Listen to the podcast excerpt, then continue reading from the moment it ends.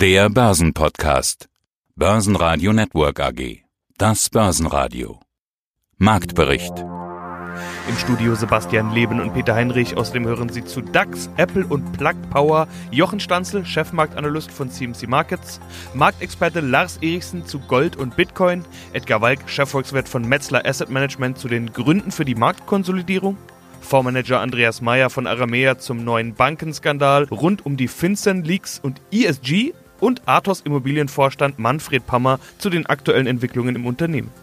Die ausführliche Version dieser Interviews finden Sie auf börsenradio.de oder in der Börsenradio App keine Gegenbewegung an den Börsen. Aber wenigstens auch nicht mehr deutlich abwärts. Auch nicht an der Wall Street, wo es nach Handelsstart seitwärts ging. Der DAX schließt 0,2% im Minus bei 12.507 Punkten. Der ATX in Wien verliert 0,4% auf 2.102 Punkte. Als Belastungsfaktoren gelten die Lage in den Brexit-Verhandlungen, die Unsicherheit über die US-Wahl und die immer weiter eskalierende Corona-Pandemie in Europa.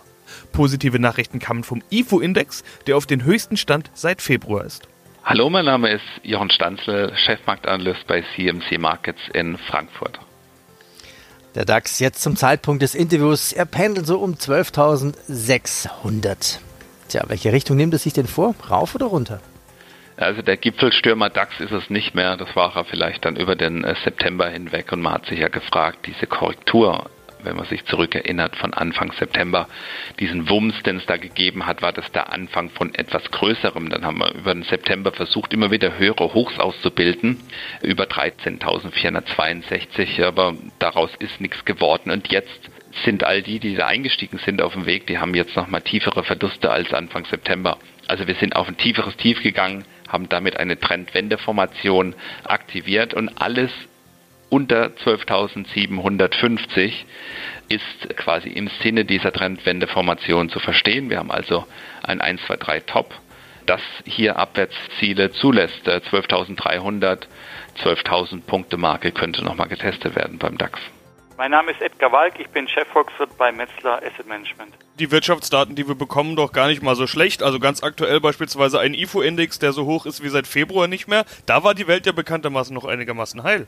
Genau, aber auch wieder hier die Frage nach der zukünftigen Entwicklung. Und hier haben wir halt die Unsicherheit einmal in den USA. Ich denke, es war schon erwartet worden von den Finanzmarktakteuren, dass man sich vor den Wahlen noch auf fiskalische Hilfen in den USA einigt, also dass die Republikaner und Demokraten sich noch einigen, weil es auch ganz klar, wir haben noch 13 Millionen Arbeitslose in den USA und man wird hier keine Verbesserung oder nachhaltige Verbesserungen am Arbeitsmarkt haben, wenn nicht weiter der Staat finanziell hilft.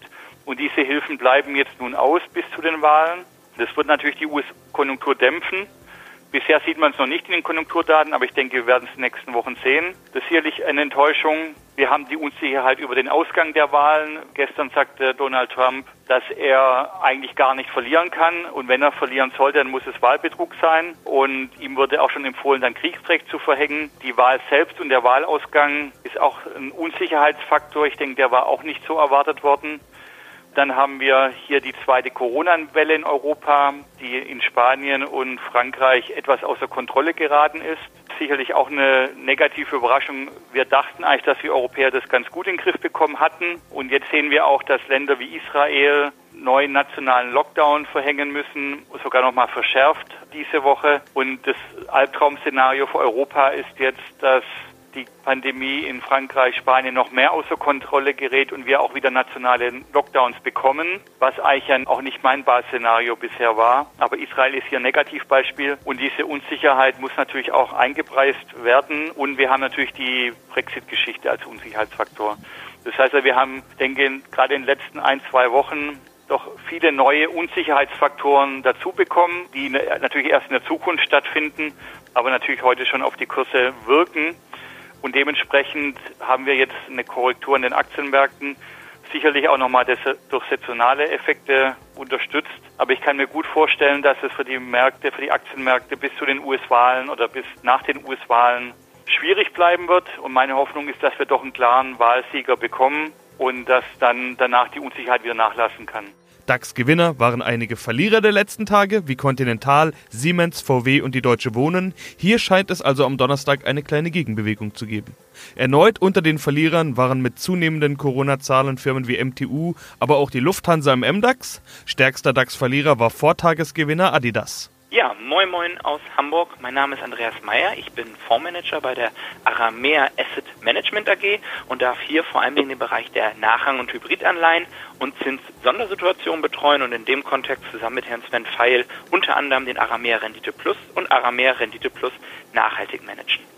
Und in diesem Bereich Fixed Income und Hybridanleihen haben wir besonders häufig schon über Banken und die Bankenbranche gesprochen. Das ist also eine Branche, in der Sie sich gut auskennen. Hier gab es ja am Wochenende bzw. Anfang der Woche mal wieder, muss man sagen, einen neuen Skandal, einen neuen Leak, den man den Medien entnehmen konnte. FinCEN, Geldwäsche bei großen Banken. Es geht um Drogenhandel, Oligarchen, Terrorfinanzierung und ähnliche brisante Schlagworte. Das ist wohl nur schwer vereinbar mit einem anderen Schlagwort, das wir immer mal wieder besprochen haben und das in der Investmentbranche immer mehr Bedeutung bekommt. ESG. Herr Mayer, machen sich die Banken bald uninvestierbar aus moralischen Gründen? Das ist ein ganz, ganz spannendes Thema. Und diese Woche war einmal mehr für uns, weil Nachranganleihen ja gebürtig, sage ich mal, aus der Bankenindustrie herauskommen, sehr, sehr umtriebig. Und wir haben bereits begonnen und mit unseren ESG-Analysten dort umfangreiche Gespräche getätigt. Denn wie Sie schon richtig gesagt haben, bei Banken ist es häufig im Bereich ESG nicht das E, also Environment, Umwelt, was eine Rolle spielt, denn wir haben hier keine riesengroßen CO2-Schleudern, sondern ist vor allem das G, Governance, also wie ist die Unternehmensführung, wie sind dort die Compliance-Abteilungen aufgestellt. Und genau an dieser Stellschraube Stellschraube tut es jetzt wohl scheinbar wieder weh. Dort ist eine Menge ja ans Tageslicht gekommen. Nicht, dass Banken nicht reportet haben, sondern dass sie vor allem Dingen zu spät angezeigt haben, wenn es dort Transaktionen gab, die verdächtig sind. Und das wird jetzt eben untersucht. Und das ist für uns ganz, ganz wichtig, jetzt zu beobachten, damit wir da nicht auf dem falschen Fuß erwischt werden. Man hat dann eine sogenannte Kontroverse im Bereich der Nachhaltigkeit. Aktuell sind es potenzielle Kontroversen. Und aus diesen potenziellen Kontroversen können dann moderate, schwere oder sogar sehr schwere Kontroversen werden, die dann zum Ausschluss aus unserem Investmentuniversum führen würden. Ganz genau. Das bedeutet aber auch, da werden jetzt keine Schnellschüsse getätigt, sondern ein Vorwurf ist erstmal nur ein Vorwurf und nicht mehr. Ganz genau, so sieht's aus. Und man muss dabei bedenken, die ESG-Analysten, und wir arbeiten mit ISS ESG zusammen, die haben über 600 an der Zahl, gucken sich natürlich diese Banken regelmäßig an. Die sprechen mit NGOs, die dort Druck ausüben, die screenen 24-7 zahlreiche Medienkanäle und sind natürlich auch mit den Emittenten im Gespräch. Denn was bei den Emittenten ganz wichtig ist, die müssen die Hosen runterlassen. Die müssen transparent sein. Wenn sie das nicht sind, gibt es sowieso einen Abzug und deswegen hat man da eine schöne, schönes Druckmittel, eine Daumenschraube, die man ansetzen kann. Aktuell ist es eine potenzielle Kontroverse und jetzt muss man mal schauen, wie sich das entwickelt. Hat natürlich für einen ordentlichen Paukenschlag gesorgt. Das wird jetzt erstmal wieder ein bisschen abflachen medial und dann gucken wir mal, was dabei rauskommt. Aber wichtig ist, man muss es auf dem Radar haben und schauen, wer denn davon betroffen ist und wenn ja, in welcher Stärke. Apple. Wie weit ist denn Apple noch vom August hoch entfernt?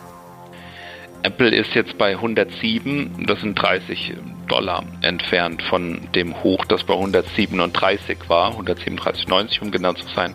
Aber auch da ist es halt so, dass dann die Korrektur, die wir Anfang September hatten, auch an Apple nicht spurlos vorbeigegangen ist. Auch Apple hat jetzt eine Trendwendeformation, ein 1, 2, 3 Top ausgebildet. Und von den 107 Dollar, wo wir aktuell sind, könnte es da nochmal tiefer gehen in Richtung 94 Dollar. Wenn diese Unterstützung nicht hält, auch 84 Dollar. Das sind dann eben diese Projektionen aus diesem Top, aus dieser Trendwendeformation. Und wenn Apple dreht, dann drehen 7% vom S&P 500 Index. Und Apple hat die doppelte Marktkapitalisierung vom DAX. Also das ist ein Schwergewicht und das dreht. Das sieht Korrektur gefährdet aus. Da sollte man also darauf achten, auf das Verhalten jetzt bei der 110 Dollar und 98 Cent Marke bei Apple. Wenn die nicht zurückerobert werden kann, könnte es da in eine Korrektur gehen. Mein Name ist Lars Erichsen, ich bin Chefredakteur der Renditespezialisten, außerdem begeisterter YouTuber mit den Kanälen Tradermacher und Erichsen Geld und Gold. Unsere Themen heute Gold, Bitcoin und die Crash-Angst. Starten wir mit der Charttechnik Gold. Der US-Dollar erholt sich weiter. ETF-Abflüsse in Europa hört man 2011 hoch unterschritten. Ja, wo steht denn jetzt Gold zum Zeitpunkt des Interviews? Aktuell haben wir einen Kurs bei 1855 US-Dollar. Bevor wir hier von einem Crash in irgendeinem Markt sprechen, ganz kurz dran denken, dass wir noch vor wenigen Monaten unter 1500 US-Dollar waren. Also eigentlich ist es eine verdiente Korrektur, die hier gerade stattfindet. Dass das Ganze ein bisschen schneller abläuft, mag den Eindruck eines Crashes so ein bisschen erwecken. Die nächste Aktie, ja, sie hat so ein Zauberwort, so ein Nebenzauberwort, das heißt Brennstoffzelle. Plug Power. Ja, produziert Brennstoffzellen für die Elektromobilität und den stationären Einsatz so für Notstromanlagen. Wo steht denn Plug Power? Die sind bei 12 Dollar und äh, 7 Cent aus dem Handel gegangen. Das Interessante hier ist, dass wir dann doch aus diesem Bereich Wasserstoff und Brennstoffzellen dann doch einige jetzt und auch Elektroauto, diese ganzen alternativen Antriebsformen, ja doch auch negative Nachrichten gehabt haben. Da gibt es diese äh, Betrugsvorwürfe bei Nikola. Es ist der Battery Day, also der Batterietag bei Tesla eigentlich negativ aufgefasst worden. Und wir haben die Korrektur an der Nasdaq, also bei den Technologieaktien. Und das Interessante bei Plug Power ist, dass die seit Tagen sich gegen diese Schwäche gestemmt hat. Also da waren Käufer da, die ähm, versucht haben, die Aktie auf höhere Hochs zu hieven. Da ist nämlich genau das auch wieder, kommt da zum Tragen, was ich eingangs sagte. Viele hoffen drauf, dass sich die Rallye fortsetzt und die setzt sich eben fort, wenn höhere Hochs erreicht werden, wenn sie also weiter steigt. Und das haben sie jetzt zweimal versucht, einmal Anfang September und einmal jetzt in den letzten Tagen. Und gestern gab es da dann einen herben Rückschlag. Da sollte man jetzt auch aufpassen, ob da nicht ein 1, 2, 3 Top entsteht, also auch so eine Trendwendeformation, die wichtige Marke, da die 11,81 Dollar, wenn wir da drunter gehen, sollten per Tagesschluss, dann wäre hier ein 1, 2, 3 Top aktiviert und dann wären da auch Abwärtsziele, die deutlich sind, 10 Dollar, 25, 9,28, 7,72 wären da die nächsten möglichen Haltemarken. Also da könnte eine Korrektur kommen, wenn die 11,81 nicht hält. Da war eine Aussage von dir, du sagst, dass du jetzt Bitcoin kaufst. Okay. Aber die zweite Überraschung war, dass du Bitcoin als Langfristinvestment kaufst. Jetzt bin ich mal auf deine Erklärung gespannt. Ja, tatsächlich ist es so, dass ich mir die Frage gestellt habe, wie vermutlich der ein oder andere auch in diesen Zeiten, was wird mein Euro, den ich auf dem Konto liegen habe, was wird der in 10 oder in 15 Jahren noch wert sein? 10 Euro werden ziemlich sicher immer noch 10 Euro sein, aber was kann ich mir davon noch kaufen? Und was ja sehr, sehr häufig im Fokus auch vieler Anleger ist, ist die Frage, wie entwickelt sich die Teuerungsrate, die Inflationsrate. Aus Sicht eines Anlegers ist das für mich aber überhaupt keine statistische Betrachtung, die von höherer Bedeutung ist. Denn in dieser Inflationsrate ist Öl, also Energie, relativ hochgewichtet. Und dort ist auch drin, was kostet mich der nächste Fernseher, was kostet mich Gurken und Tomaten. Für mich als Anleger aber ist doch die Frage, in zehn Jahren werde ich mir dann mit dem Euro immer noch eine Apple-Aktie kaufen können, werde ich mir eine Immobilie kaufen können, werde ich mir Gold oder werde ich mir Bitcoin kaufen können, beziehungsweise was wird es nicht mehr kosten? Und wenn ich diese Frage vor zehn Jahren, also im Jahr 2010 gestellt hätte, dann müsste ich heute feststellen, ich kriege all das nicht mehr. Das heißt also die sogenannte Asset Price Inflation die Inflation, die beschreibt, wie sich die Sachwerte entwickeln, die ist galoppierend gewesen. Die Preise haben sich seit 2010 weitaus mehr als verdoppelt, sowohl im Immobilienbereich als auch im Aktienbereich. Und auch Gold ist mittlerweile deutlich teurer. Ja, hat noch absolutes Nachholpotenzial gegenüber den anderen genannten Assets, aber es ist auch schon teurer. Und das ist die einzige Frage, die mich dazu geführt hat. Wenn ich heute den Euro auf dem Konto habe, den Euro als Anlagekapital, glaube ich, dass ich Bitcoin in zehn Jahren immer noch zu dem Preis kriege, wie ich ihn heute bezahlen muss? Oder wird es wahrscheinlich, so wie die anderen Anlageklassen auch, deutlich mehr kosten? Und da habe ich mir eine klare Antwort gegeben und die lautete, alles wird teurer sein in zehn Jahren. Bitcoin aber definitiv auch, weil Bitcoin eben in seiner Menge absolut begrenzt ist und weil ich glaube, dass mehr und mehr Leute nach alternativen Anlagemöglichkeiten suchen werden. Und was das angeht, da hat Bitcoin ja dann durchaus noch Nachholpotenzial. Es bleibt allerdings, das möchte ich hier als Disclaimer gleich hinzufügen, es bleibt auch aus meiner Sicht eine spekulative Anlage, aber eben eine, der ich durchaus Chancen zutraue. Ja, grüß Gott. Mein Name ist Manfred Pammer. Ich bin Vorstand in der Athos Immobilien Aktiengesellschaft. Und Athos ist ein Projektentwickler, Investor und Vermieter. Sie sind in Oberösterreich und Wien tätig. Die Corona-Krise, die hat so einiges geändert, auch in der Immobilienbranche. Das ist ja das Spannende daran. Immobilien galt eigentlich immer als fast schon langweiliges Geschäft, auf jeden Fall sehr sicheres Geschäft. Corona hat selbst das durchgerüttelt. Wie viel hat sich für Sie verändert? Ja, es ist doch einiges auf uns zugekommen. Wir haben uns aktiv von Beständen, die im Bürobereich, im Fachmarktzentrumbereich, im Geschäfts-, im Liegenschaftsbereich sich dargestellt haben, von diesen haben wir uns verabschiedet, weil wir auch weiterhin befürchten, dass also diese Umsatz- und Ergebnissituation in diesen Bereichen sehr, sehr schwierig sein wird im vierten Quartal und auch in den nächsten Quartalen 2021 und 2022. Aufgebaut haben wir im Wohnungsbereich. Dort gehen wir von einer stabilen Seitwärtsbewegung aus. Und in unserem Segment, wo wir also vorrangig mit relativ günstigem Wohnraum agieren, denken wir, haben wir also eine beständige Mieterlandschaft. Der größte Teil ihres Portfolios bestand ohnehin schon aus Wohnimmobilien. Wohnen muss man trotz Corona, das ist klar. Wie lief es in dem Bereich und was sind da Ihre Pläne? Wollen Sie vielleicht zum Full-Wohnungsplayer werden? Ja, also das ist sicherlich ein Ziel, dass wir in diesem Segment weiter uns verstärken und den prozentuellen Anteil ausbauen.